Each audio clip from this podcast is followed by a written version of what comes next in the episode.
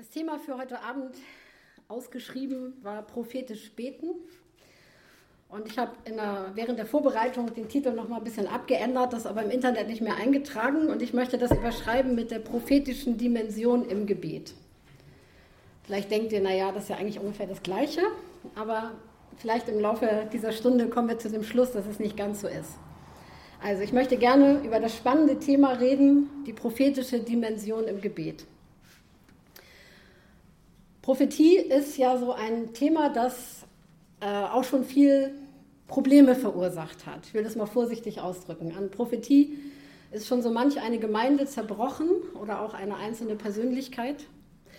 Und es gibt auch genau das Gegenteil und das ist super, so soll es auch sein, dass Menschen sagen, weil ich erlebt habe, dass Gott prophetisch geredet hat, ist etwas ganz Neues in meinem Leben entstanden. Oder Gemeinden können das, wenn es richtig gut läuft, sagen, Gott hat prophetisch hineingeredet in unsere Gemeinde und dann war völlig klar, in welche Richtung wir gehen sollen. Wie ein helles Licht, was aufstrahlt und der Weg ist klar und die Richtung ist klar. Und das ist gut und das ist natürlich das Ziel auch. Prophetie wird sehr unterschiedlich gehandhabt und wir kommen ja auch alle von verschiedenen Gemeindehintergründen, haben verschiedene Erfahrungen und Prägungen und ich möchte am Anfang, bevor ich zum prophetischen Gebet komme, gerne ähm, kurz mit euch auf dieses auf diesen Begriff oder den Inhalt dahinter Prophetie blicken. Was ist eigentlich Prophetie? Was bedeutet das? So ganz vereinfacht gesagt, was meinen wir damit? Von der Bibel her ist es erstmal grundsätzlich immer so gemeint, dass, wenn wir von Prophetie reden, Gott ein Wort spricht, dieses Wort durch den Heiligen Geist zu einem Menschen gelangt, auf welche Art und Weise er auch immer das hört. Manche Leute vernehmen das so, als würden sie es akustisch hören. Andere hören das so als eine Stimme in sich oder haben einen inneren Eindruck, wissen plötzlich einfach ganz sicher etwas. Manche Leute haben ein, ein Bild vor ihrem inneren Auge, wo sie etwas sehen, was sich abspielt oder was einfach steht.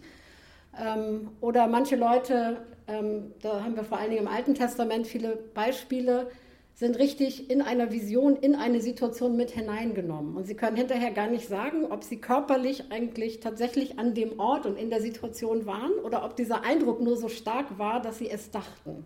Sie können das gar nicht mehr voneinander unterscheiden. Das ist bei diesen gerade alttestamentlichen Visionen oft der Fall.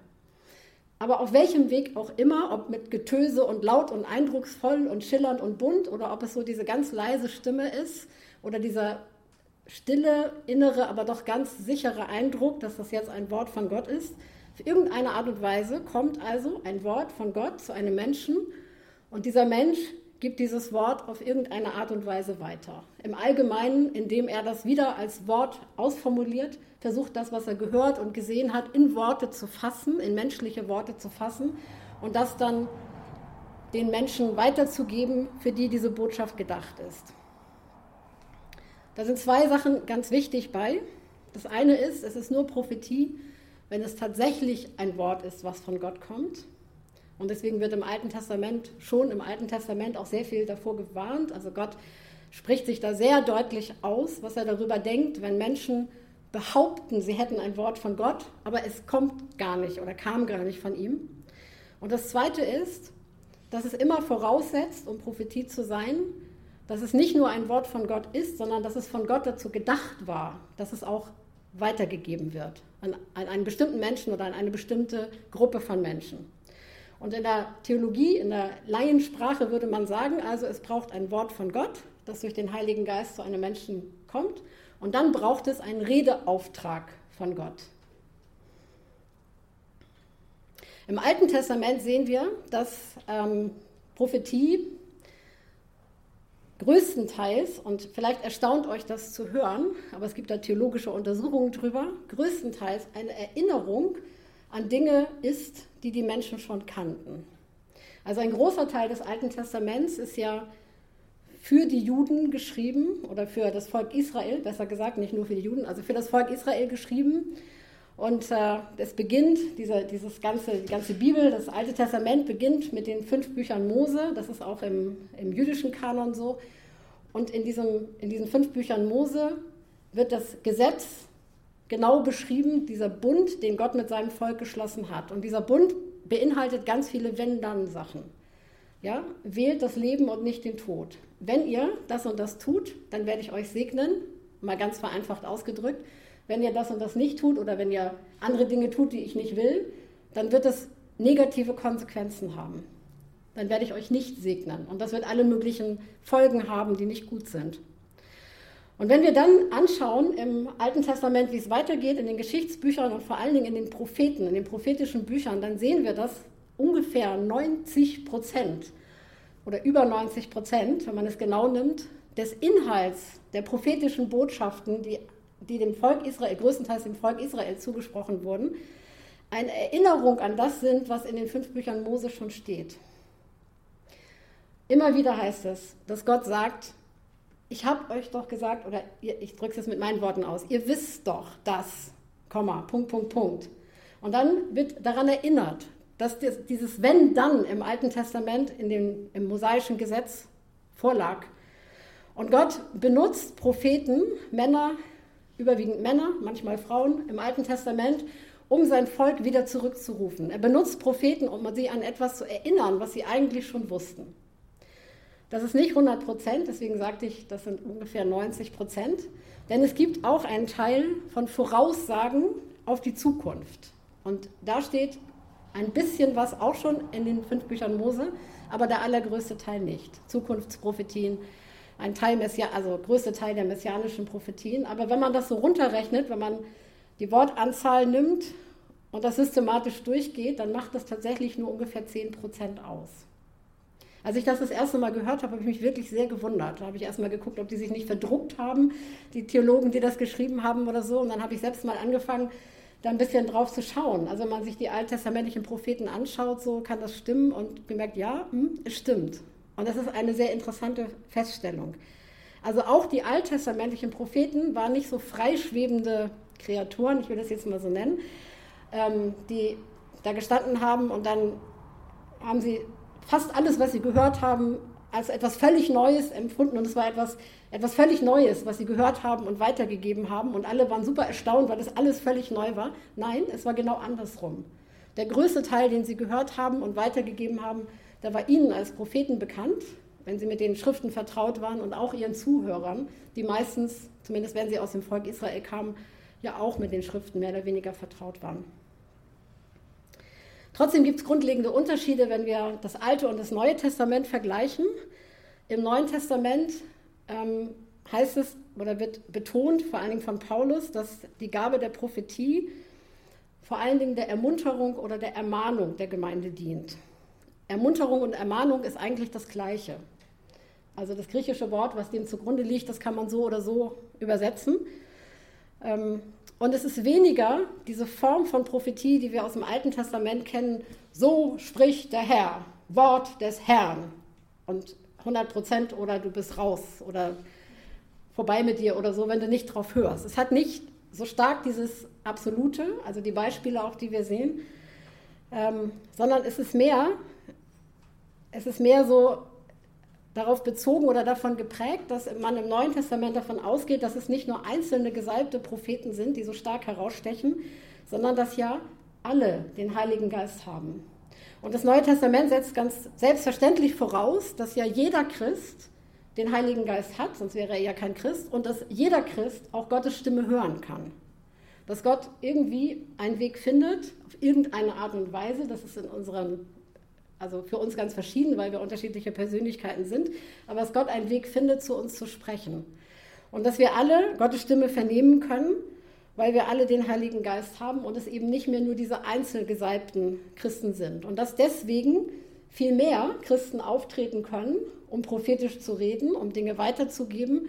Und weil sich das so breiter verteilt, also ich denke deswegen, weil es sich so breiter verteilt auf viele Schultern oder auf viele Münder, ähm, ist es nicht mehr so dieses, dieses herausstechende Amt wie im Alten Testament. Dennoch ist es nicht weniger wichtig geworden. Was aber noch ganz wichtig ist zu sehen, was wir manchmal nicht so schnell wahrnehmen in unserer, in unserer Prägung, die wir so haben, ist, dass Gott im Allgemeinen die Gruppe adressiert, die Gemeinde. Wenn wir so schauen, wie Prophetie bei uns ausgeübt wird, sofern es denn ausgeübt wird und einen Raum findet in unseren Gemeinden, dann unterscheidet sich das doch meistens schon etwas von dem, was wir im Neuen Testament sehen. Denn im Neuen Testament finden wir überwiegend Beispiele oder Hinweise darauf oder indirekte Hinweise darauf, dass Gott, wenn er prophetisch redet, also durch einen Menschen prophetisch redet in eine Gemeinde hinein, ähm, im Allgemeinen die ganze Gemeinde adressiert. Gott sieht oder Jesus sieht seine Braut und er spricht seine Braut an. Es gibt diese Situation, wo einzelne Menschen angesprochen werden, wo es Prophetien gibt, ganz eindeutig für einen bestimmten Menschen und diesem einen bestimmten Menschen soll etwas Bestimmtes gesagt werden. Auch das finden wir im Neuen Testament. Dann gibt es Leute, die treten auf und treten Paulus entgegen, um dieses Beispiel zu nehmen und sagen so, du wirst gebunden. Wenn du nach Jerusalem gehst, dann wirst du, werden deine Hände und deine Füße gefesselt werden, du wirst als Gefangener abgeführt werden. Und, ähm, und dann gibt es ganz unterschiedliche Reaktionen. Die einen schreien, geh nicht, geh nicht. Und er sagt, doch, ich gehe erst recht, das weiß ich. Hat Gott mir schon tausendmal gesagt. Ich gehe trotzdem. Also es gibt dieses eine Person zu adressieren auch, aber es ist nicht der Standard oder es ist nicht das, was Prophetie im Allgemeinen im Neuen Testament in den neuen testamentlichen Gemeinden ausgemacht hat. Und das finde ich einen ganz interessanten Aspekt, über den es sicher lohnt nachzudenken.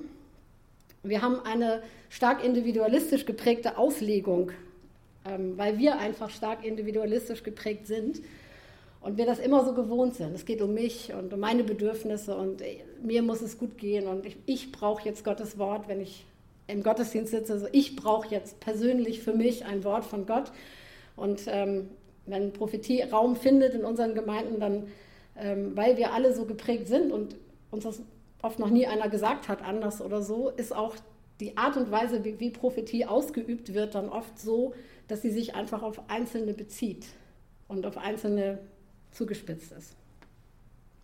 Ich glaube, dass es in diesem Bereich der Prophetie ein paar Missverständnisse gibt.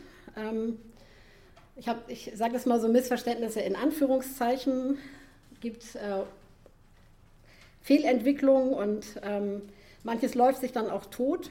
Wichtig ist, wenn Prophetie zum Tragen kommt und die Bibel fordert uns eindeutig dazu auf, das auszuüben, dann muss sie geprüft werden. Und sie muss nicht nur geprüft werden von einem, der das kann, dann wird manchmal verzweifelt in der Gemeinde gesucht, wer ist dann in der Lage, Prophetie zu prüfen und so. Hilfe, wir finden keinen. Aber das sagt die Bibel auch gar nicht. Das Neue Testament, 1. Korintherbrief zum Beispiel, wo es so Abhandlungen drüber gibt, sagt ganz klar, alle, die da sind, müssen prüfen. Ja, wir haben alle den Heiligen Geist und deswegen haben wir alle die Verantwortung zu prüfen. Und wenn etwas in der Öffentlichkeit ausgesprochen wird, dann muss auch diese Öffentlichkeit das Ganze prüfen. Und prüfen nützt natürlich nur, wenn man auch Konsequenzen zieht. Das heißt, wenn man spürt oder wenn man wahrnimmt, dass äh, Dinge nicht richtig sein können, dann muss es die Konsequenz haben, dass auch gesagt wird, wir glauben, dass das nicht richtig ist. Und da tun sich natürlich viele schwer, oh, dann weiß man, ist man nicht ganz sicher und dann, was ist, wenn ich mich irre und dann habe ich den brüskiert in aller Öffentlichkeit und überhaupt, selbst wenn ich mir sicher bin, ich kann den doch nicht einfach so bloßstellen und so. Aber das ist ganz wichtig, ähm, weil ich habe das am Anfang schon gesagt, man kann sehr unterschiedliche Erfahrungen da machen, damit machen und wenn Dinge nicht von Gott sind, das ist wichtig, dass alle, die anwesend sind, das auch lernen können, auch anhand dieser Sachen zu unterscheiden, was ist von Gott und was nicht. Aber auch um Menschen zu schützen, denn manchmal hat das auch verheerende Auswirkungen, wenn Dinge einfach menschlich erzeugt worden sind und sie werden ausgesprochen und hineingesprochen in eine Gemeinde oder auch in das Leben einzelner Menschen und es trifft überhaupt nicht zu. Und es gibt Menschen, die zerbrechen an solchen Dingen auch oder die erleiden auf jeden Fall wirklich Schaden. Und deswegen ist das extrem wichtig. Es ist aber auch, müssen wir feststellen, gar nicht so einfach, Prophetie zu prüfen, besonders heutzutage, weil oftmals die Dinge nicht sehr scharf und prägnant sind, sondern, sondern oftmals sehr, sehr allgemein und sehr blumig. Und oft sind es biblische Bilder oder irgendwelche schönen Bilder aus der Natur und die sind rein vom Sachgehalt her irgendwie sowieso erstmal richtig. Und wenn sich da einer nicht total verhaut, wenn er irgendetwas aus der Bibel zitiert, das kann auch passieren, dass er sich verhaut, aber äh, wenn das nicht passiert und man auch mit biblischen Aussagen arbeitet oder so, dann klingt das sowieso erstmal immer richtig. Und da braucht es natürlich verschiedene Kriterien. Das sprengt jetzt unseren Rahmen heute Abend, weil es nicht allgemein um Prophetie geht. Aber ähm, ich will das trotzdem einfach mal so sagen. Es ist, es ist wichtig, ähm, dass Menschen, die prophetisch reden, auch lernen, sich sehr klar auszudrücken. Und wenn das, was sie empfangen haben, nicht klar ist, dann müssen sie nochmal neu fragen, ob das überhaupt dazu gedacht ist, dass sie es äußern.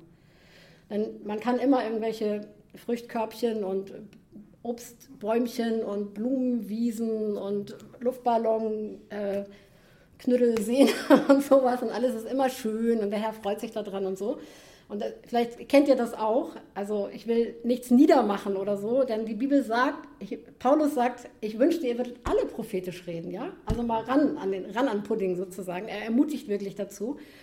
Ähm, und ich will, ähm, will dahinter auch nicht zurückstehen. Das ist gut, das zu machen.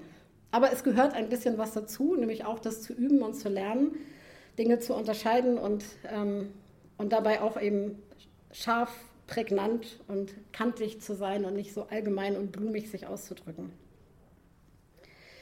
Aber die wichtigste Frage bei allem, denke ich, ist noch eine andere, nämlich diese Frage, ist dieses Wort erstens tatsächlich von Gott ausgesprochen?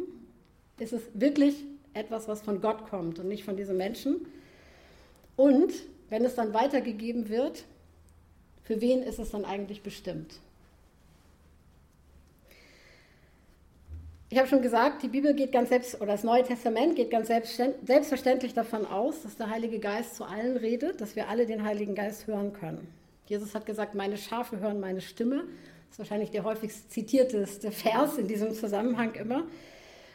Aber das ist nicht gleich Prophetie. Also Jesus hat nicht gesagt, alle meine Schafe reden blöken prophetisch in Zukunft, sondern alle meine Schafe hören meine Stimme. Das ist eine ganz große Selbstverständlichkeit. Alle Christen erleben die Führung des Heiligen Geistes. Alle Christen können irgendwie innere Eindrücke empfangen, die tatsächlich auch vom Heiligen Geist kommen. Nur wenn wir irgendwie im Gottesdienst stehen, im Lobpreis ist das ja dann oft, und wir haben irgendeinen inneren Eindruck, wir hören irgendetwas, dann bedeutet das noch nicht automatisch, dass das Prophetie ist, sondern im ersten Schritt bedeutet das erstmal einfach nur, super, ich bin ein Kind Gottes. Der Heilige Geist spricht zu mir und es kommt bei mir an. Und ich kann alle möglichen Dinge sehen, auch vielleicht über Leute, die da sind oder für die Gemeinde oder etwas empfinden, was sich in der Gemeinde abspielt oder was Gott vielleicht darüber denkt. Das alles bedeutet noch nicht automatisch, dass es Prophetie ist oder dass wir zum Propheten berufen sind. Denn zur Prophetie gehört, das habe ich am Anfang gesagt, explizit dazu, dass Gott uns einen Redeauftrag gibt. Andersrum, es gehört zur Prophetie dazu, dass wir von Gott einen expliziten Redeauftrag bekommen für diesen Moment. Wir sehen im Alten Testament auch bei, bei so wirklich äh, geübten Propheten, den großen Propheten, dass Gott manchmal gesagt hat, das alles zeige ich dir, das alles sage ich dir und jetzt halt den Mund.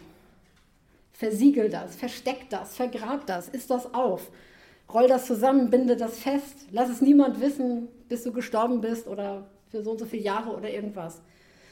Und dann, manchmal sollten sie sofort reden, manchmal bekamen sie dann irgendwann den Redeauftrag, etwas zu sagen. Aber grundsätzlich, wenn wir jetzt davon ausgehen, anders als im Alten Testament, wir können alle Gottes Stimme hören, Gott redet mit uns, das ist gut, das zeigt, dass er Beziehung mit uns hat. Das bedeutet nicht, dass alles, was wir hören, dazu bestimmt ist, dass wir es weitergeben. Und wenn ich etwas empfinde, wenn ich irgendwie einen inneren Eindruck habe, dann bedeutet das noch lange nicht, dass Gott will, dass ich mich jetzt vor die Gemeinde stelle und den kundtue als ein Wort an die Gemeinde. Und hier kommen wir zu diesem Thema des heutigen Abends prophetisch beten oder die prophetische Dimension im Gebet. Ich glaube, dass, ähm, das ist auch meine Erfahrung, dass Gott vieles zu uns spricht, was auch wirklich von ihm ist, Eindrücke, die er uns gibt, die wirklich von ihm kommen und, und von denen er möchte, dass wir sie haben, dass wir diese Dinge hören oder dass wir sie wahrnehmen und dass wir damit umgehen, aber dass wir auch die Frage stellen, was sollen wir damit machen? Und wenn er uns einen Redeauftrag dazu gibt, dann ist es unsere Aufgabe, es auszusprechen. Dann nennen wir das Prophetie. Aber oftmals gibt Gott auch keinen Redeauftrag dazu. Und dennoch ist das nicht unwichtig, was da gelaufen ist. Und wir müssen unterscheiden, ob das Dinge sind, die einfach unsere eigene Beziehung mit Gott be be betreffen. Ja, ich habe eine Beziehung zu ihm, also kommuniziere ich mit ihm und er auch mit mir und das war's. Geht niemand was an und nichts weiter mit zu tun. Oder ob es vielleicht Dinge sind, und ich glaube, dass das sehr oft vorkommt, von denen Gott möchte, dass wir sie im Gebet aufgreifen und im Gebet etwas damit machen.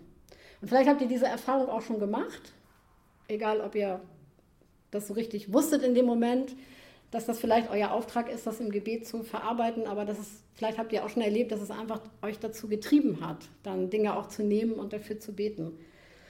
Ähm, das ist etwas, was sehr häufig vorkommt, dass Gott einfach einem, uns irgendetwas zeigt und es deswegen zeigt, weil er möchte, dass wir dieses Anliegen nehmen oder diesen Menschen oder diese Aussage über einen Menschen oder dieses Problem, was ein Mensch hat oder was die Gemeinde hat oder das ist ich. Und weil er möchte, dass wir kommen und dass wir anfangen dafür zu beten, dass er uns sozusagen ein Wissen gibt, mit dem wir arbeiten sollen, aber nicht mit dem wir hausieren gehen sollen, sondern mit dem wir zu ihm kommen sollen, um konkret für Dinge zu beten, damit diese Dinge sich verändern oder damit diese Dinge in Existenz kommen, die noch nicht da sind.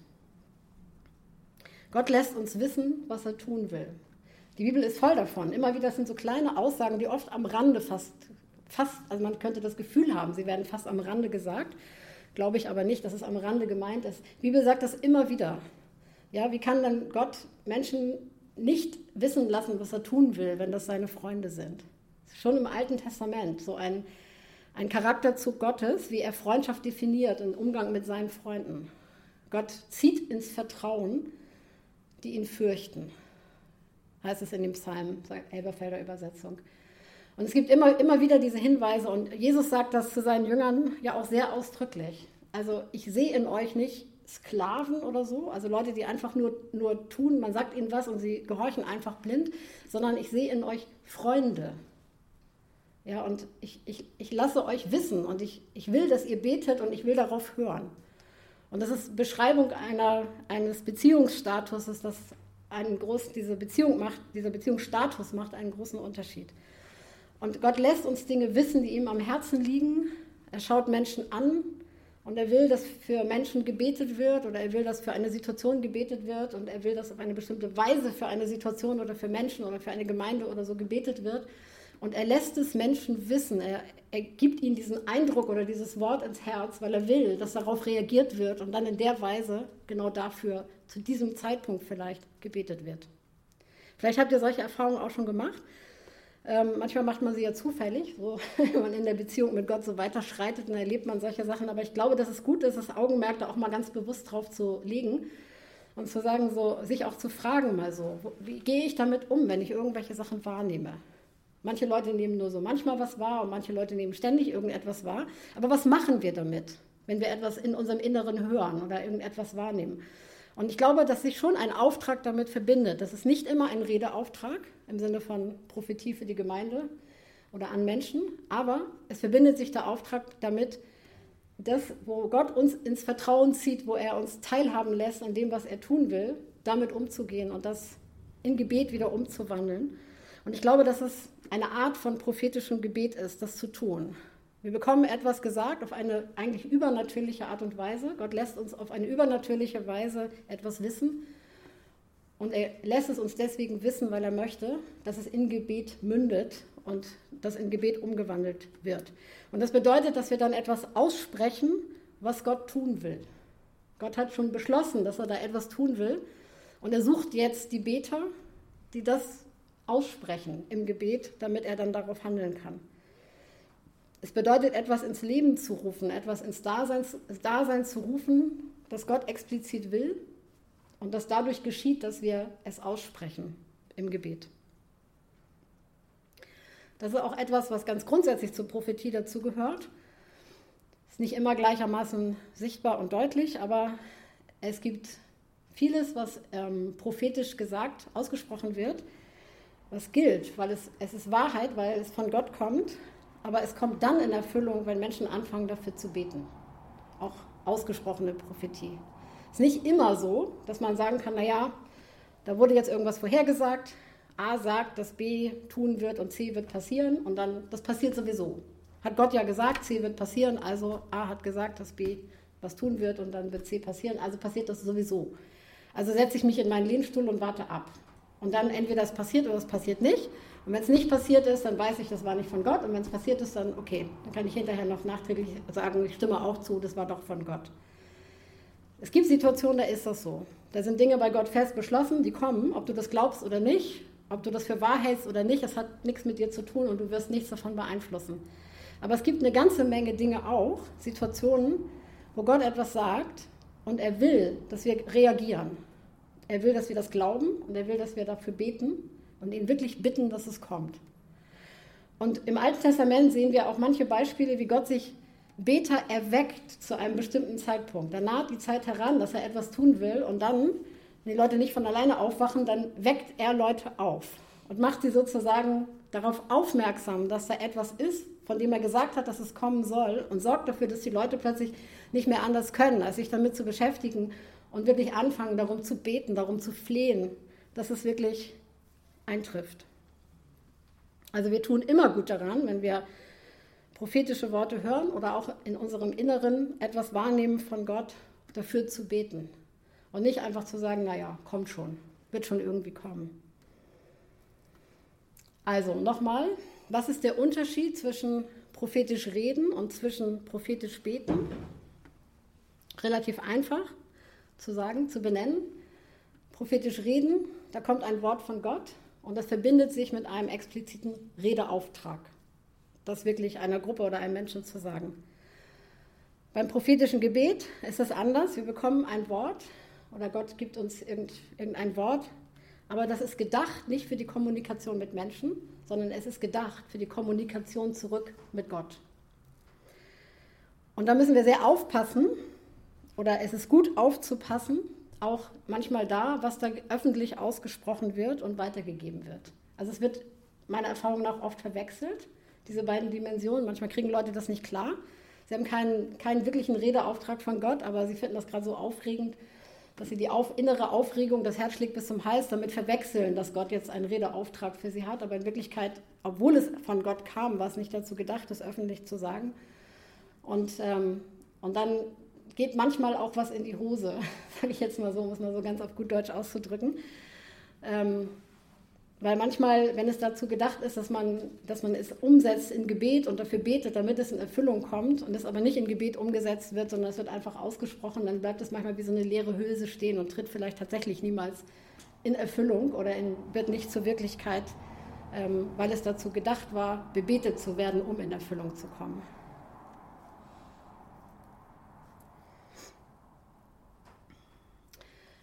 Wenn Gott uns ein Wort gibt, von dem er möchte, dass wir es fürs Gebet benutzen oder im Gebet benutzen, dann hat es eben diese Dimension auch nicht, dass es öffentlich ausgesprochen wird.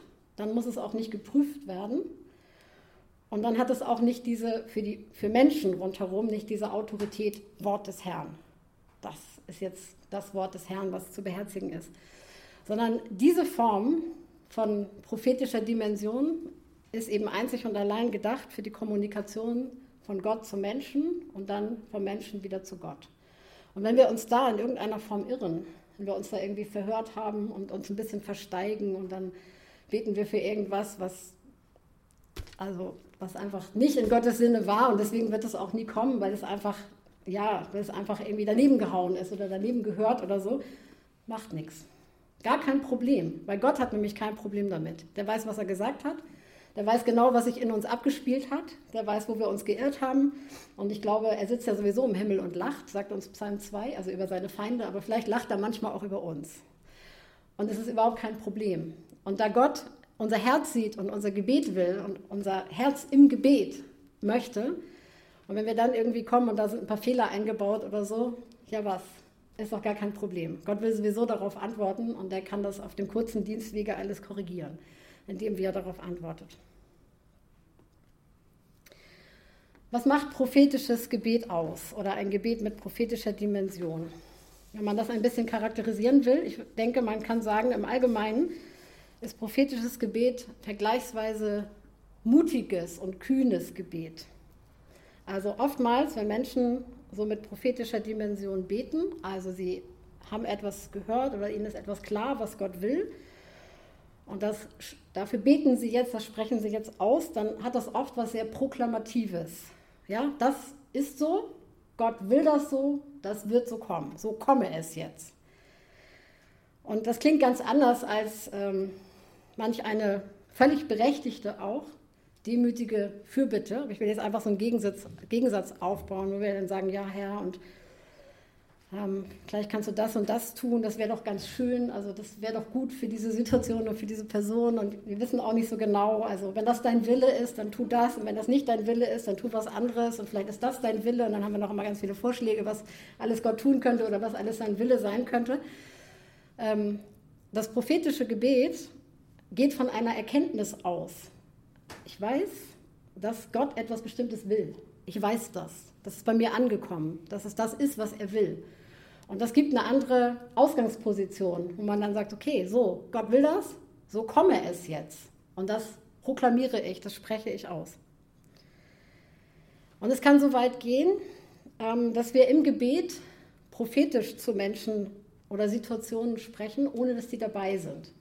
Das ist jetzt eben der Unterschied zu prophetisch reden, ja, wenn die Menschen da sind und ich sage ihnen etwas direkt, sondern wenn ich bete, zum Beispiel für einen Menschen oder für eine Regierung oder für eine Gruppe, für eine Gemeinde oder eine Gemeindeleitung oder was auch immer, dass ich, wenn ich von, von Gott etwas gezeigt bekommen habe, wenn ich weiß, denke, dass ich weiß, was Gott will in dieser Situation, dass ich im Gebet diese Person oder diese Gruppe oder diese Situation sogar adressieren kann.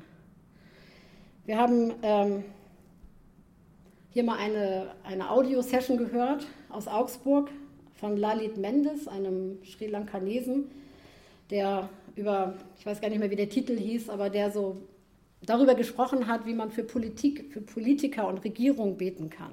Sehr, sehr liebevoll. Ich fand das eine sehr, fand da sehr gute Aussagen drin. Und ähm, er hat das ein bisschen auch demonstriert und gesagt so, ähm, wenn wir zu Gebetstreffen kommen, dann kommen wir nicht, um uns auszutauschen, zu politisieren und Meinungen auszutauschen darüber, wer, wer, jetzt was falsch oder richtig macht von den Politikern oder welche Partei gewählt werden müsste oder wer schon wieder was Schlimmes getan hat oder so, sondern äh, bilden können wir uns zu Hause. Wir können alle eine Zeitung abonnieren und die können wir vorher zu Hause lesen und wenn wir zum Gebetstreffen kommen, sind wir alle auf dem neuesten Stand. Wir haben uns vorher informiert. Und dann ähm, geht es nicht um unsere Meinung, sondern es geht ja darum, dass Gottes Wille geschieht und dass es auch jetzt in Bezug auf Politik, auf die Regierung, dass auch unsere Regierung Gottes Willen tut. So, was tun wir also? Wir hören auf Gott und das, von dem wir wissen, dass Gott es will, das sprechen wir sozusagen in unsere Regierung rein. Das weiß sie gar nicht, die ist nicht dabei. Das kriegt sie gar nicht mit in diesem Moment. Aber wir tun das im Geist. Wir tun das prophetisch, mit einer prophetischen Dimension. Und dann kann das so lauten, Ministerpräsident, im Namen Jesu sage ich dir, du tust jetzt das und das, du tust jetzt das Richtige, du triffst jetzt eine weise Entscheidung, du lässt dich jetzt nicht provozieren. Im Namen Jesu gebiete ich dir das. Ich sage dir, Gott sagt dir, du lässt dich jetzt nicht provozieren. Und er hat so ein nettes Bild gebraucht. Er sagte, ähm, man hat ja oft so, also Menschen haben ja oft so einen Druck und ärgern sie sich über irgendwelche Sachen, die da laufen und dann diese Politiker, die haben schon wieder alles falsch gemacht und, und äh, furchtbare Entwicklung und das ist alles schlimm und man kann ganz viel darüber meckern oder so. Nein, wir machen das andersrum, wir sprechen die positiven Sachen aus. Wir sagen unseren Politikern, was sie zu tun haben. Im Geist. Das sagen wir ihnen. Wir hören erst auf Gott und das, was Gott uns sagt oder was richtig ist, das Richtige, das sprechen wir hinein. Im Geist, in ihr Leben in ihren Dienst, in ihre Aufgabe zu regieren. Man kann dann so darüber nachdenken, ja, also ist das jetzt wirklich biblisch oder ist das irgendwie wie so eine kleine charismatische Blase, die irgendwann Peng macht oder so, so ein bisschen exotisch. Aber wir finden genau das auch in der Bibel. Manchmal lesen wir da so drüber weg, aber ich finde das ja interessant und ihr dürft jetzt eure eigene Bibel auch mal aufschlagen. Ähm, ich möchte so ein paar Sachen demonstrieren oder zeigen anhand von zwei, drei Bibelstellen, zu denen wir nochmal wieder zurückkommen. Psalm 2, ist da ein sehr gutes Beispiel für. Da beschreibt der Psalmist oder er stellt so eine Frage, warum toben die Nationen, warum sinnen die Völkerschaften eitles, Könige der Erde treten auf, Fürsten tun sich zusammen gegen den Herrn und gegen den Gesalbten und so weiter. Und dann, wenn wir weiterlesen, wir fangen jetzt mal hinten an bei diesem Psalm, Vers 10 bis 12, da redet der Psalmist plötzlich nicht mehr über eine Situation und er zitiert auch nicht mehr Gott, das kommt nämlich dazwischen, sondern jetzt adressiert er plötzlich diese Könige, die da so gegen Gott aufgestanden sind und gegen die Gemeinde arbeiten. Und er sagt, und nun ihr Könige, handelt verständig, lasst euch zurechtweisen, ihr Richter der Erde. Dient dem Herrn mit Furcht und jauchzt mit Zittern, küsst den Sohn, dass er nicht zürne, damit ihr nicht auf dem Weg umkommt. Denn leicht entbrennt sein Zorn, aber glücklich sind alle, die sich bei ihm bergen. Also wir haben in diesem Psalm verschiedene Sprecher, oder es ist immer der gleiche Sprecher, aber der verschiedene Rollen einnimmt. Zuerst beschreibt er eine Situation, da sind Völkerschaften, Könige, Politiker, die stehen auf, die richten sich gegen die Gemeinde, gegen das Volk Gottes, verfolgen das. Und dann wird gesagt, Gott sitzt im Himmel, der thront da, der lacht über seine Feinde, das beeindruckt ihn überhaupt nicht. Und dann spricht Gott und der Psalmist lässt Gott reden, so in wörtlicher Rede. Und dann geht er dazu über, dass er plötzlich diese Könige, diese Regierung selber, diese Politiker selber anspricht. Er fordert sie auf zu einer logischen Konsequenz. Er sagt so, das und das ist Gottes Haltung dazu. Also ihr denkt, ihr könnt irgendwie Gottes Volk verfolgen. Ja? Also Gott lacht sich tot über, über euren Gedanken, dass ihr glaubt, ihr könnt darüber siegen. Ja, das wäre so unrealistisch. Aber in Wirklichkeit ist das ganz anders. Ja? Gott wird euch zerschmettern, weil er hat sowieso alles Jesus, seinem Sohn, seinem König in die Hand gegeben. Und dann geht er dazu über und adressiert diese Könige selbst. Und das ist ein Beispiel von ganz vielen. Allein in dem Psalm finden wir das häufig, dass, ähm, dass ja, einfach diese, diese Menschen selbst oder Situationen selbst adressiert werden. Und dass ähm, genau das getan wird, was auch Lalit Mendes so der, jetzt auf, für die heutige Zeit so übertragen hat, gesagt hat, so machen wir das, wenn wir für unsere Regierung beten. Und unsere Regierung hat es dringend notwendig und ich glaube, das können wir auch sagen über unsere Regierung und jedes andere Land auch. Unsere Regierungen haben es dringend notwendig, aber auch unsere Gemeindeleitung und unsere Gemeinden und sie alle haben ein wirklich intensives Gebet dringend nötig. Und alle die, gerade die, die Verantwortung tragen für andere Menschen und gar für ganze Nationen oder für ganze Gemeinden oder so, brauchen das so dringend, dass Gottes Wort wirklich zu ihnen kommt. Die Gläubigen wie die Ungläubigen. Und die Bibel stellt uns das hier vor als eine Methode des Gebets oder als eine ja, mal, prophetische Dimension im Gebet, dass wir, die weit über das hinausgeht, nur zu sagen, ach ja, wenn das dein Wille ist, ja, dann ich bitte dich, das und das zu tun oder so, sondern die uns äh, sozusagen ein Werkzeug in die Hand gibt, darüber hinauszugehen und zu sagen, so ja, das, wenn wir wissen, das ist es, was Gott will, und viele Sachen wissen wir sowieso grundsätzlich, und wenn Gott hineinspricht, umso mehr, können wir das nehmen und wir können das hineinsprechen in diese Situation. Jesus hat auch mal gesagt, ihr könnt, wenn ihr Glauben habt, könnt ihr zu diesem Berg sagen, heb dich hinweg, wirf dich ins Meer. Ist, da ging es jetzt nicht um Gebet, doch es geht, ging auch um Gebet sogar. Stimmt, es ging sogar auch um Gebet. Aber es geht jetzt nicht so sehr um die prophetische Dimension dabei oder nicht direkt, aber es zeigt so diese Möglichkeit, Menschen, aber auch Dinge anzusprechen, auch passiv die gar nicht dabei sind, die gar nicht darauf reagieren können. Es geht nicht darum, dass der Mensch das in dem Moment hört, sondern es ist eine Form von Gebet und es geht darum, dass Gott uns zuhört. Und wenn wir das nehmen, was von ihm kommt und das aussprechen, dass es in Erfüllung kommen soll, in Existenz kommen soll, dann ist Gott der Erste, der darauf hören will und darauf einfach antworten will. Ich glaube, manchmal sind wir auch aus Versehen prophetisch beim Gebet. Also was habe ich auch schon erlebt, das ist immer irgendwie auch schön, das zeigt einfach so Gottes Art zu wirken. Man ist am Beten und plötzlich betet man irgendwelche Sachen oder hört irgendjemanden etwas beten, wo man denkt so, boah, da wäre ich ja nie drauf gekommen. Ich bete es gerade selber, aber da wäre ich ja nie drauf gekommen und ich spüre, es kommt von Gott. Und ich kann förmlich spüren, dass Gott es, also spüren in Anführungszeichen, förmlich spüren, dass, dass das Gottes Wille ist und er das jetzt auch erhört. Vielleicht kennt ihr solche Erfahrungen auch. Oder manchmal hört man anderen zu und nimmt plötzlich wahr, dass das wirklich so eine prophetische Dimension hat. Und kann sicher sein, es kommt von Gott und es kommt auch bei Gott wieder an. Gott wird das ganz sicher erhören. Die prophetische Dimension, ich glaube, dass es zwei Wege gibt, wie sie in unser Gebet gelangen kann. Das eine ist, dass der Heilige Geist zu uns spricht. Also das meiste, was ich eben skizziert habe, hat diesen Hintergrund. Es ist irgendwie der Heilige Geist, der etwas, was Gott will, ein Wort von Gott auf irgendeine Weise zu uns bringt. Es gibt noch eine andere Weise, nämlich durch das Wort Gottes, das geschriebene Wort Gottes, durch die Bibel. Und ich glaube, dass das genauso wichtig ist und etwas, womit wir sehr verlässlich arbeiten können und was auch mit dieser prophetischen Dimension zu tun hat. Also immer geht es darum, es ist ein Wort von Gott Gottes ausdrücklicher Wille damit. Dieses Wort kommt von Gott zu einem Menschen und dieser Mensch formuliert das wieder als Wort aus zu Gott hin, damit es in Erfüllung kommt.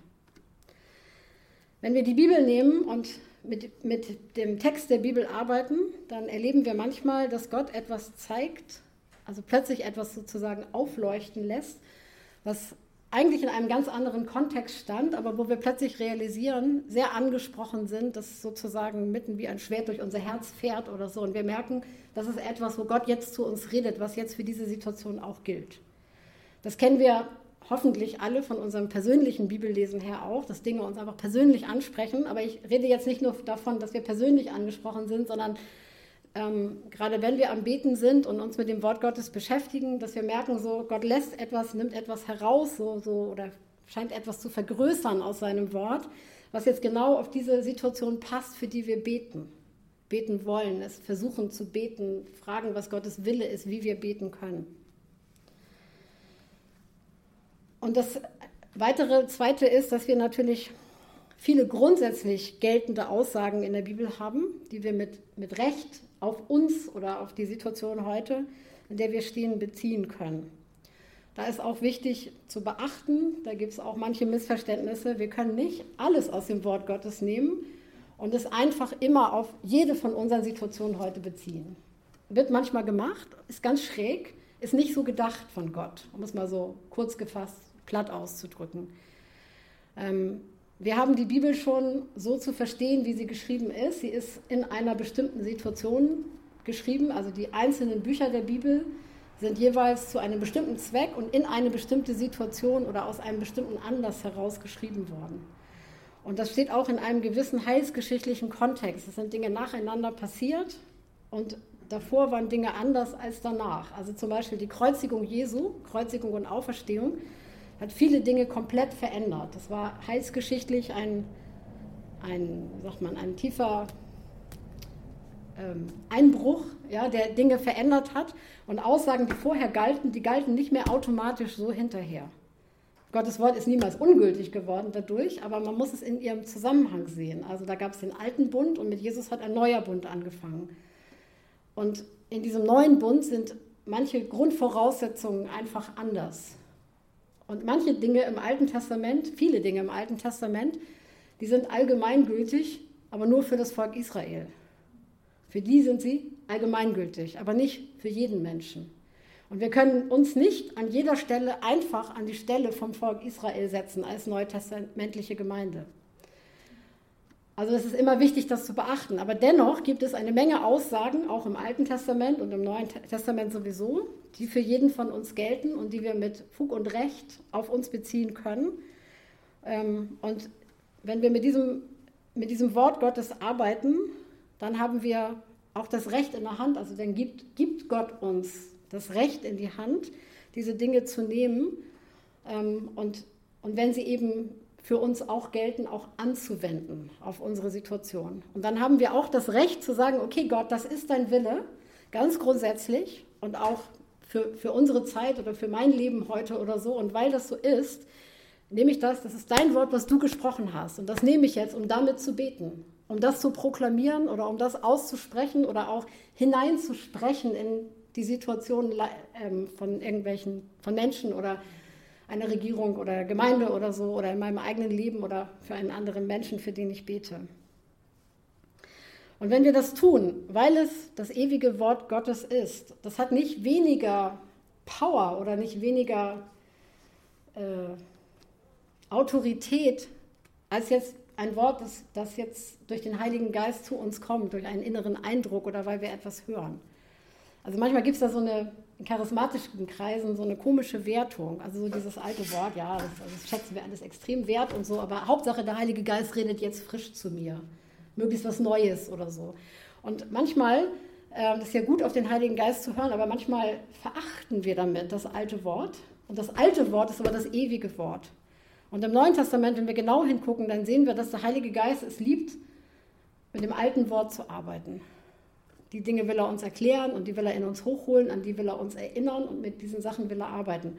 Und ich habe vorhin ja schon gesagt, im Alten Testament, dass es interessant ist, wenn man das analysiert, dass dass ungefähr 90 Prozent der prophetischen Aussagen eigentlich Erinnerungen an Vorhandenes war. Und der Heilige Geist macht einfach genau das Gleiche. Der hält sich ans System, auch im Neuen Testament. Er liebt es, zu erinnern an Sachen, die schon da waren. Die haben wir vielleicht manchmal nicht wahrgenommen, die haben wir manchmal gar nicht verstanden, die sind an uns vorbeigegangen oder so, aber der Heilige Geist arbeitet mit diesem Wort. Das ist eine, wäre eine Predigt für sich. Ich kann da jetzt nicht mehr zu sagen, obwohl es eines von meinen Lieblingsthemen ist, das ähm, zu belegen und genauer zu erklären. Aber das ist etwas, ist etwas, was wichtig zu verstehen ist. Wir haben oft so eine Sehnsucht danach, nach diesem übernatürlichen Wirken Gottes und nach dieser übernatürlichen Dimension und auch nach dem prophetischen, das ist auch gut, dass wir diese Sehnsucht haben, auch nach dem prophetischen Reden und nach prophetischen im Gebet und so weiter. Aber ich möchte, möchte euch einen guten Tipp geben oder uns allen einen guten Tipp geben. Lasst uns zu dem alten Wort gehen und ganz intensiv mit diesem alten Wort arbeiten. Dann ist die Chance am höchsten, dass der Heilige Geist ganz viel Möglichkeit hat, übernatürlich zu wirken. Weil das ist die Basis, von der er ausgeht, um Dinge übernatürlich zu in Existenz zu bringen. Also manchmal verschwimmen da die Grenzen auch so. Wo ist das eigentlich Gebet mit dem Wort, also mit dem schon geschriebenen Wort, und wo ist das jetzt eigentlich diese prophetische Dimension von außen, der Heilige Geist macht uns auf etwas aufmerksam. Ich will nochmal zu Psalm 2 zurückkommen. Schaut da doch nochmal kurz rein, wie dieser Psalm anfängt. Warum toben die Nationen und sinnen eitles die Völkerschaften? Es treten auf Könige der Erde und Fürsten tun sich zusammen gegen den Herrn und seinen Gesalbten. Und sie sagen, lasst uns zerreißen ihre Bande, also die Bande der, des Volkes Gottes, von uns werfen ihre Stricke. Mal bis hier. Habt ihr eine Ahnung, wo das in der Bibel nochmal vorkommt? Weiß das jemand spontan? Ja, beim Magnificat. Beim was? Bei, bei dem Lobgesang der Maria. Lobgesang der Maria, okay. Gibt es noch es gibt noch etwas, wo es vorkommt, wo es benutzt wird für Gebet mit einer prophetischen Dimension. Okay, ich helfe euch auf die Sprünge. Apostelgeschichte 4. Ihr dürft mal kurz blättern. Apostelgeschichte 4, die Verse 25 bis 28.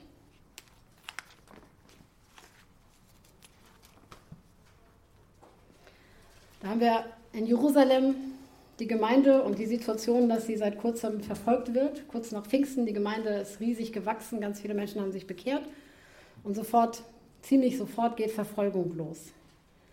Und ähm, sie werden bedroht, Leute aus der Gemeinde, von den Aposteln auch, dass sie nicht mehr von Jesus reden sollen und so weiter. Tun sie aber trotzdem. Sie werden eingesperrt, geschlagen, wieder bedroht, hilft aber alles nichts. Und die Gemeinde reagiert auch. Sie reagiert mit Gebet. Und Sie sitzen da als Gemeinde, sie hören, hören sich an, was mit ihren Leuten passiert ist, die man da so misshandelt hat. Und dann ist ihre Reaktion folgende, Vers 24, 4, 24.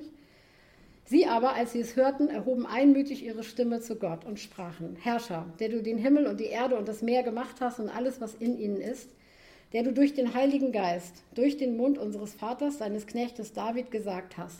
Jetzt beginnt ein Zitat. Warum toben die Nationen und sannen eitles die Völker? Die Könige der Erde standen auf und die Fürsten versammelten sich gegen den Herrn und seinen Gesalbten. Zitat Ende. Jetzt beten sie weiter. In dieser Stadt versammeln sich in Wahrheit gegen deinen heiligen Knecht Jesus, den du gesalbt hast, so wohl. Und jetzt werden die Politiker aufgezählt und alle Menschen, die sich versammeln und die aufstehen. Und so weiter. Und dann beten sie, dass Gott erst recht was tut. Ja, so. Und so weiter. Interessant. Also erstmal die Frage, wie sind Sie denn da drauf gekommen? Also wie ist so eine Situation, ja, Verfolgung, alle haben, man sollte annehmen, alle haben Angst. Ich bin der Nächste, der misshandelt wird, ins Gefängnis gesteckt, vielleicht einen Kopf kürzer gemacht oder so. Nee, sie nehmen ihre Angst oder diesen ganzen Druck von außen und sie verwandeln ihn oder wandeln ihn um in Gebet. Und dann ist es doch interessant zu sehen, wie sie beten. Sie kommen zurück zum Wort und sie beten mit dem Wort. Jetzt kann man hier die Frage stellen, ist das jetzt so sie sind das halt gewohnt, also die Juden waren das viel mehr gewohnt als, als wir heute als Christen. Wir haben diese Prägung nicht so automatisch wirklich das Wort so in- und auswendig zu kennen, also auch, auch so Beziehungen oder Relationen zu finden im Wort, wo das schon vorgekommen ist, alles, was man gerade selber erlebt.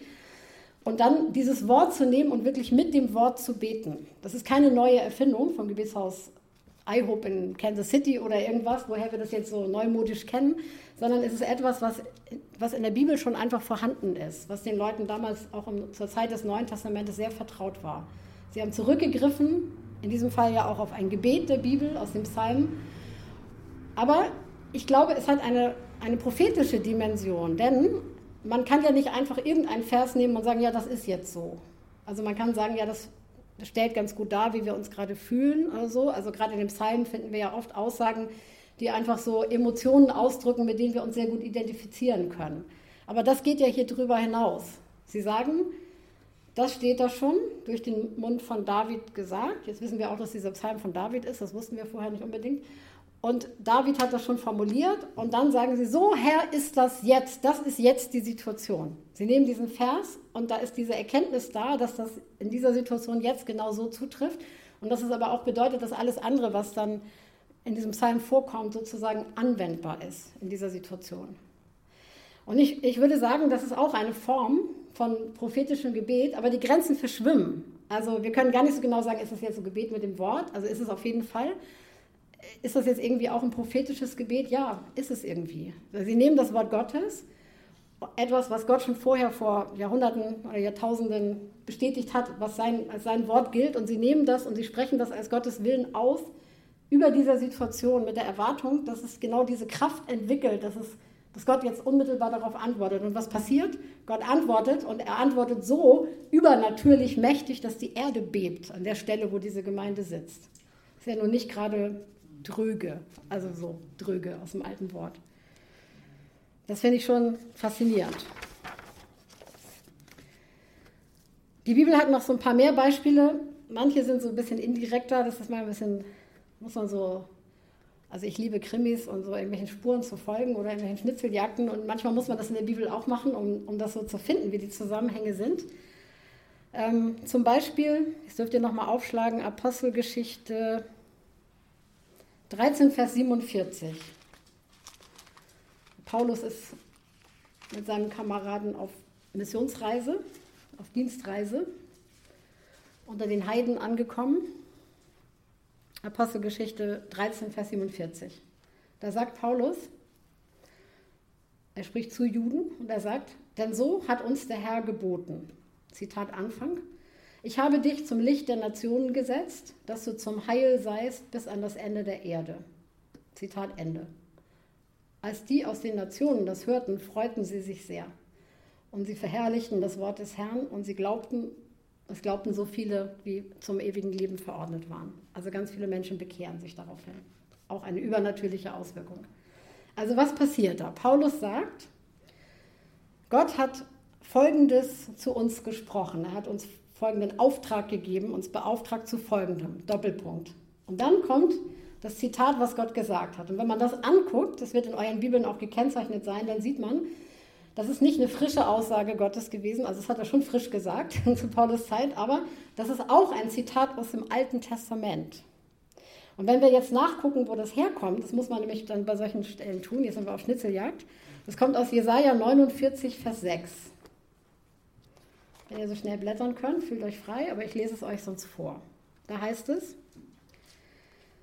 ja, er spricht, also Gott spricht, es ist zu wenig, dass du mein Knecht bist, um die Stämme Jakobs aufzurichten und die Bewahrten Israels zurückzubringen. So mache ich dich auch zum Licht der Nationen, dass mein Heil reiche bis an die Enden der Erde. Also der zweite Teil von diesem Vers ist das Zitat. So mache ich dich auch zum Licht der Nationen, dass mein Heil reiche bis an die Enden der Erde. Was ist das für ein Kontext? Jesaja ähm, 49, das ist eine, eine Ansprache Gottes an seinen leidenden Knecht, an den Messias. Also es ist ein Wort, dieses ganze Kapitel, das richtet sich von Gott an Jesus. Es ist eine prophetische Dimension in die Zukunft hinein. Das ist ja lange bevor Jesus gekommen ist. Der Prophet Jesaja spricht es aus oder schreibt es auf. Gott spricht zu Jesus und er sagt alle möglichen Dinge und unter anderem sagt er, es ist mir zu wenig, dass du nur mein Knecht bist, der sich um mein Volk kümmert, sondern darüber hinaus, ich mache dich auch zu einem Licht für die Nationen. Also nicht nur die Juden, um die kümmerst du dich, die errettest du, die, die versorgst du, sondern du gehst auch, du wirst auch zu einem Licht für die Nationen, du wirst auch die Nationen erretten. So, jetzt, wenn man jetzt theologisch sauber arbeitet, jetzt müssen wir erstmal sagen, lieber Paulus, also bist du sicher, dass du theologisch sauber gearbeitet hast? Wir haben schon gelernt, Paulus, und das solltest du auch gelernt haben, man kann nicht einfach einen Bibelvers nehmen, der in einem bestimmten Kontext geschrieben wurde und sich in einer bestimmten Situation an eine bestimmte Person richtete und einfach sagen, den nehme ich jetzt für mich.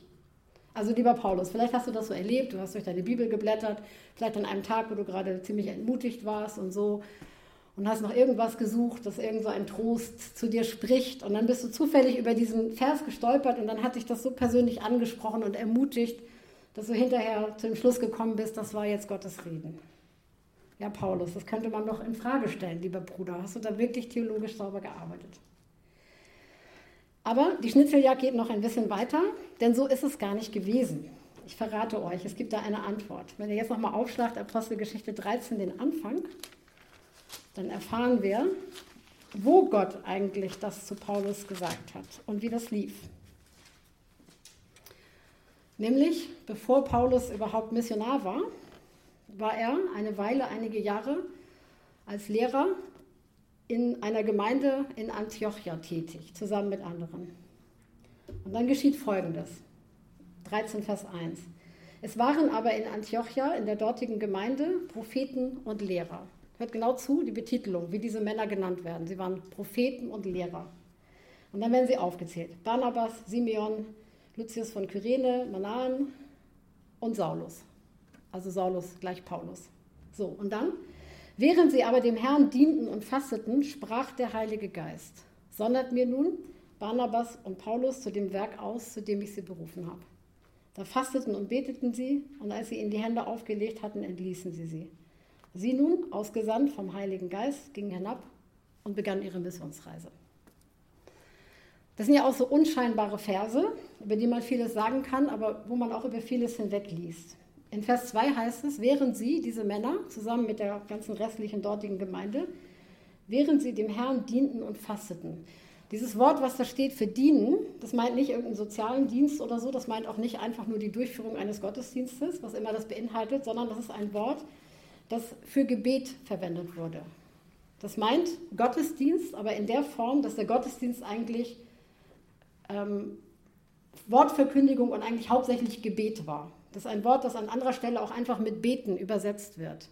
Also man könnte sagen, während sie aber zum Herrn beteten und fasteten, also es war eine lang andauernde Gebetszeit über mehrere Tage oder Wochen oder so, während dieser Zeit, während sie beteten und beteten und beteten, unterstützt mit Fasten, sprach der Heilige Geist zu ihnen.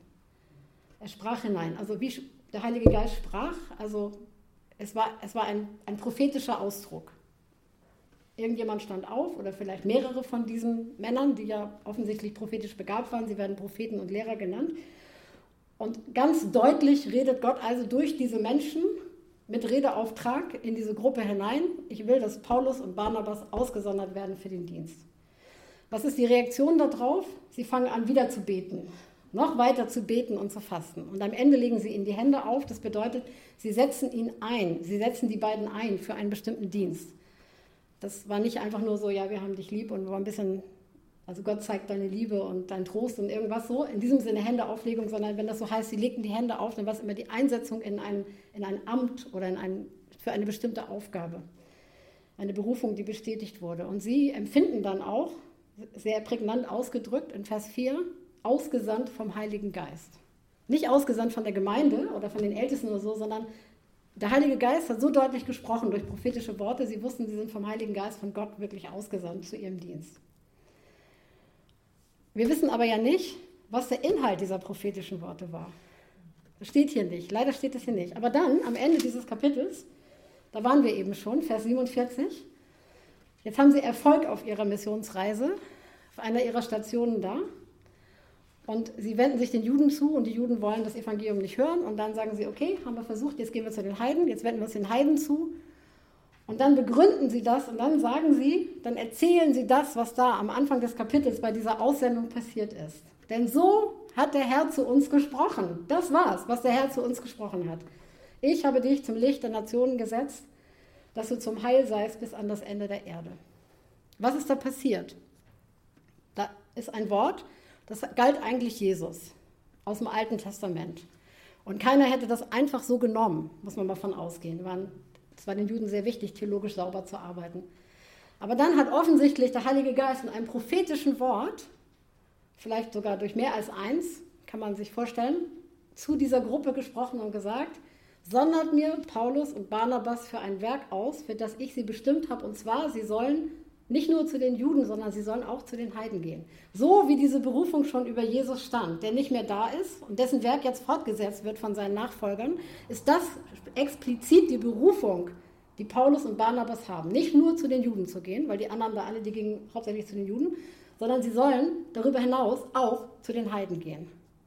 Und offensichtlich hat der Heilige Geist es gewagt, aber er darf das ja auch, diesen Vers zu nehmen, der aus diesem messianischen, prophetischen Kontext kommt und ihn einfach anzuwenden auf Paulus und Barnabas.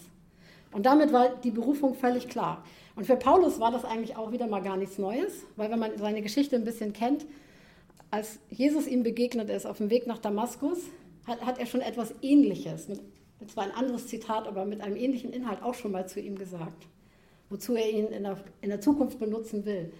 Und man kann sich vorstellen, an diesem Tag da in Antiochia, als sie da alle gebetet und gebetet haben und dann der Heilige Geist sprach durch prophetische Worte, dass es für Paulus, wahrscheinlich ist ihm Stein von, vom Herzen gefallen, weil er endlich los kann. Ja, schon die ganze Zeit wusste er, dass er irgendwie zu sowas berufen ist und die ganze Zeit musste er in diesem Gemeindedienst da feststecken. Ich glaube, es ist für so einen Pionierapostel wie Paulus nicht so einfach gewesen, auch, auch wenn das gut und richtig war. Und dann kommt das und, und dann hat er etwas Vertrautes gehört, was er schon wusste, aber es hat es ihm bestätigt. Das hat es ihm klar gemacht und das hat ihn auch legitimiert vor den anderen. Und dann, was hat das mit Gebet zu tun? Das heißt ja, nachdem der Heilige Geist gesprochen hat, haben sie erstmal richtig angefangen zu beten. Also nicht, dass sie das nicht schon vorher getan hätten, sie haben die ganze Zeit gebetet, aber dann fangen sie richtig an zu beten. Was haben sie denn gebetet? Das noch vor der Aussendung. Und ich bin ziemlich sicher, das ist jetzt Spekulation, aber ich bin ziemlich sicher, dass sie dafür gebetet haben, dass Gott genau das tut dass sie für die Umsetzung, für die Erfüllung dieses prophetischen Wortes gebetet haben. Und dass sie so lange gebetet haben, dass Gott diese beiden Männer jetzt benutzt, als ein Heil, als ein Licht für die Nationen, ein Heil, als Heilsbringer, ja, mit dem Evangelium in der Hand für die Nationen. Dass sie so lange gebetet haben, bis sie irgendwie wussten, so, ja, das tut Gott jetzt, ja, ist durch. Und dann haben sie ihnen die Hände aufgelegt und haben sie ausgesendet, dass sie gehen und das machen. Und dann ziehen sie los und diese Missionsreise, trotz allen Widerstands, überall bricht Verfolgung auf, wo sie sind, aber trotz allen Widerstands, sie ist total erfolgreich. Und als Paulus das hier zitiert, in Vers 47, habe ich eben schon gesagt, die, die Reaktion ist total übernatürlich. Er sagt das zu diesen Heidenvölkern, die noch sagen so, ja, hm, und dieser jüdische Gott, und der interessiert sich wirklich für uns und kann man uns gar nicht vorstellen und so. Und dann sagt Paulus, so ist es gelaufen. Gott hat zu uns geredet. Ich füge jetzt mal an, durch prophetische Worte. Und wir haben gebetet, dass das passiert. Ja, und die hören das und dann sie hören, da kommt etwas von Gottes Wort und, und das macht ihnen das Herz auf und pling und ganz viele bekehren sich. Es hat diese, diese prophetische Dimension, weil dieses Wort schon in Erfüllung gebetet worden ist und also erfüllt es sich auch, als die Situation kommt. Und ich glaube, wir können das unterschätzen. Also die Bibel ist voll von solchen Beispielen. Unsere Zeit ist um und deswegen ich jetzt nicht weitere Beispiele bringen, die ich jetzt hier noch auf dem Zettel hätte, aber die Bibel ist voll von solchen Beispielen und ich glaube, dass es für uns ein, ein ganz wichtiger und wertvoller Ansatz ist, ähm, so mit dem, mit dem Wort grundsätzlich erstmal zu arbeiten. Also mit Prophetie ist das ja so eine Sache, so toll sie auch ist, aber man, so sehr man sie vielleicht auch will, man kann sie nicht machen. Ja, und wir tun auch gut daran, nicht zu versuchen, sie zu machen. Weil Prophetie ist etwas, das muss Gott geben. Also es muss ein Wort von Gott kommen. Entweder redet Gott zu uns oder nicht. Und wenn er nicht zu uns redet, da können wir lange irgendwas machen, versuchen irgendetwas zu produzieren. Das wird nur Zerbruch bringen, aber das kann nicht diese übernatürliche Auswirkung bringen, die wir uns wünschen. Und ich bin zutiefst überzeugt, dass man Prophetie auch nicht üben oder aus, einüben kann. Es gibt manchmal Prophetie-Seminare oder so zum Einüben von Prophetie, weil wir können ja alle prophetisch reden. Das sagt die Bibel so nicht. Sie sagt, sie wünscht, ja, dass möglichst viele, möglichst alle prophetisch reden. Aber ich kann nur etwas üben, was ich grundsätzlich kann oder was grundsätzlich da ist. Und ähm, wenn ich keinen Gleichgewichtssinn habe, einfach gar keinen Gleichgewichtssinn habe, dann macht das keinen Sinn, dass ich irgendwie mich bei so einem Balancierkurs anmelde. Das wird einfach niemals funktionieren. Da kann ich üben, solange ich will. Ich werde nur mir die Beine brechen und, und den Kopf vielleicht auch noch abbrechen oder so, aber ich weil wenn die Voraussetzung dafür nicht da ist, dann bringt das Üben auch nichts. Aber wenn, wenn es so ist, dass Gott zu mir redet und immer wieder zu mir redet und ich den Eindruck habe, so Gott will das auch benutzen, ich spüre einen Redeauftrag Menschen gegenüber, dann kann ich das üben, dann soll ich das üben, weil ich soll es ja auch ausüben. Und wenn es so ist, dass wir alle Gottes Stimme hören können, weil wir seine Kinder sind und der Heilige Geist zu uns redet, dann haben wir alle diese Möglichkeit offen stehen, das, was wir hören, zu nehmen und mit, mit Ernst zu nehmen, es ernst zu nehmen, was wir da hören, und es in Gebet umzuwandeln und zu erwarten, dass diese, diese prophetische Dimension, diese Kraftdimension da auch hineinkommt. Und das Wort Gottes haben wir alle zur Verfügung, alle gleichermaßen.